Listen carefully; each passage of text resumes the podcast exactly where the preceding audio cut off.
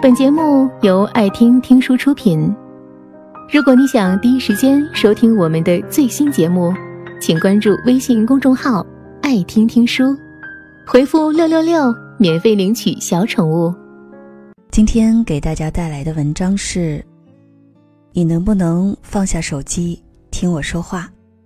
来自作者李月亮。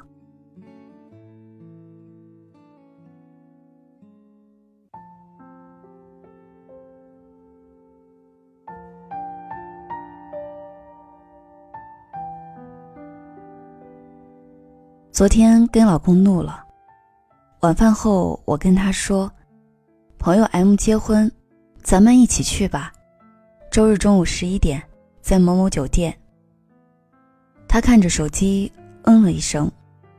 我说：“咱们开车还是打车去？”他茫然的抬起头，看了我半分钟，问：“干啥去？”我又说了一遍：“M 结婚。”在某某酒店，周日中午十一点。我这边说着，他那边又看上手机了。我说：“可能要喝点酒，要不打车去吧？”他再次茫然的抬起头问：“去哪儿？”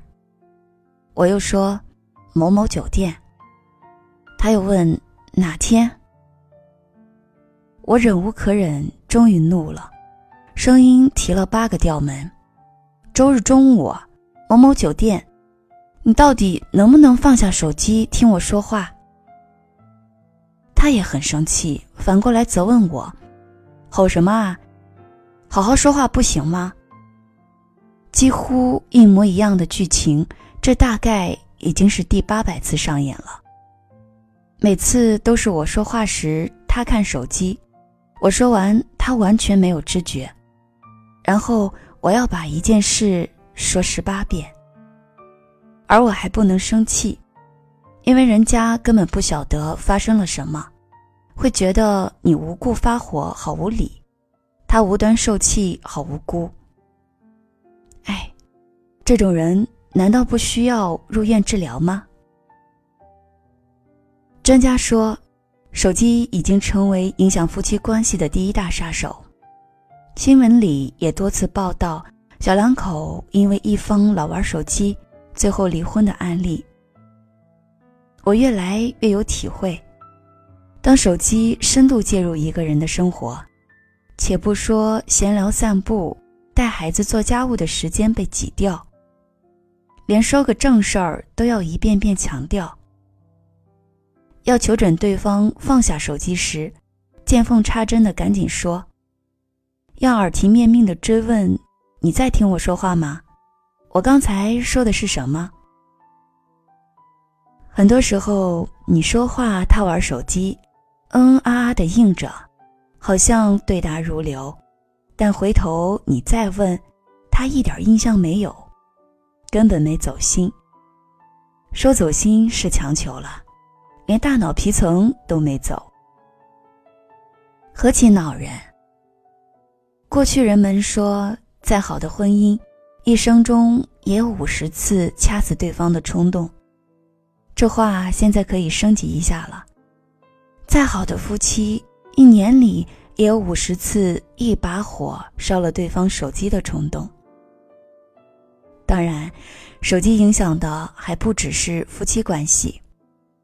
有次，我从网上给孩子买了一个推车。楼下的阿姨见了很喜欢，详细问了我推车的品牌和卖家店铺的名字，想给孙子也买一个。几天后，我问他买了没有，他摇头说不知道。那天回去就跟儿子说了，他在那玩手机，也不知道听到了没有，估计是没有。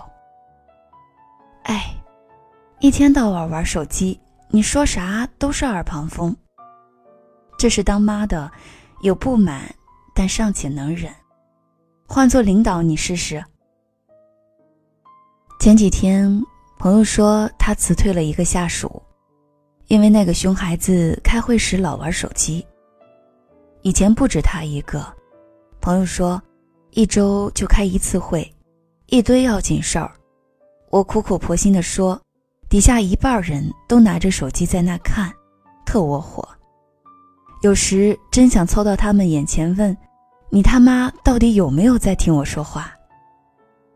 后来我严格要求开会时不准带手机，大部分人都能做到。就那个熊孩子，偷偷把手机放在记录本下面，一直低着头看，脸上还不时地露出迷之微笑。说了两次还不改，是可忍孰不可忍，干脆辞了。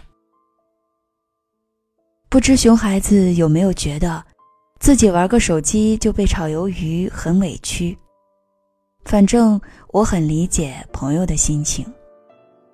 咱不是话痨，不是怨妇，在跟你进行必要的交流。我费劲巴力说半天，你一个字没听进耳朵里。拜托，你是在浪费我的生命好吗？各位，也许你也常在开会时玩手机。当然，并没有被辞退，但领导很有可能已经对你心生不满了。而如果你是领导，下属跟你汇报工作时，你一直盯着手机看，他不确定你的注意力是不是在他身上，心里同样会很别扭。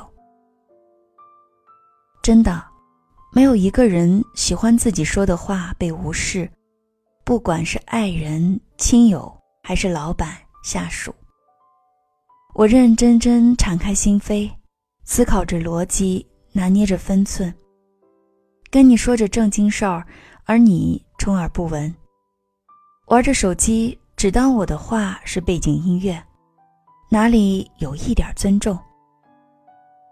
如果你确实忙，比如正通过微信跟领导谈工作，那么完全可以在别人开口时。告诉人家说：“抱歉，我这正忙，你十分钟后再说好吗？”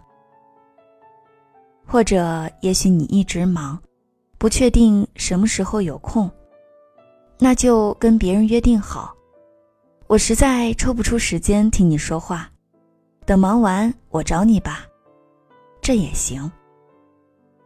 总之，不能稀里糊涂，心不在焉。让别人空耗唇舌，浪费时间和精力，对你做着无用功。认真听别人说话是最基本的修养。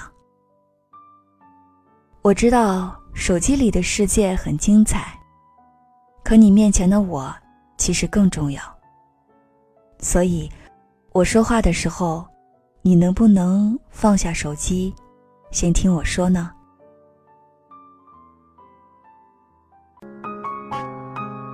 本节目到此就结束了，感谢各位的收听和陪伴。更多精彩内容，请关注微信公众号“爱听听书”，回复“六六六”免费领取小宠物。也欢迎你收听今晚的其他栏目。我们明晚见，晚安。